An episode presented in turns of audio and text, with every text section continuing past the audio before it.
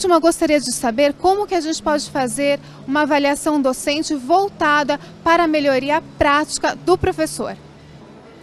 A avaliação docente deve ser, sobretudo, uma avaliação feita pelos outros professores e não por critérios produtivistas, quantitativistas, agências externas, agências burocráticas, esse disparate todo que está a colocar as escolas e os professores no meio de um inferno de burocracias, de quantitativismo, de produtivismo totalmente inútil. Agora, é importante uma cultura de avaliação.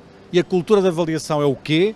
É refletirmos com os nossos colegas sobre as nossas obras, sobre o nosso trabalho, sobre os nossos alunos e sermos capazes de progressivamente irmos fazendo melhor, irmos construindo outras práticas, irmos assumindo uma responsabilidade profissional. Essa é a verdadeira cultura da avaliação. Eu chamo-lhe muitas vezes o trabalho de pensar o trabalho.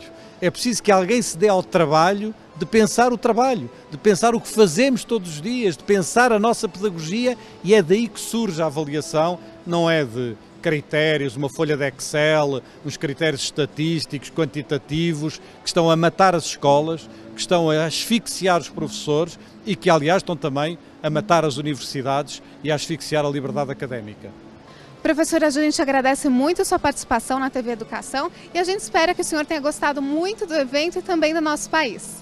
Muito obrigado. Eu adoro o Brasil, adoro e a maneira como vocês estão na educação e procuram, enfim, ter essa pedagogia da esperança que o Paulo Freire nos ensinou. Obrigada.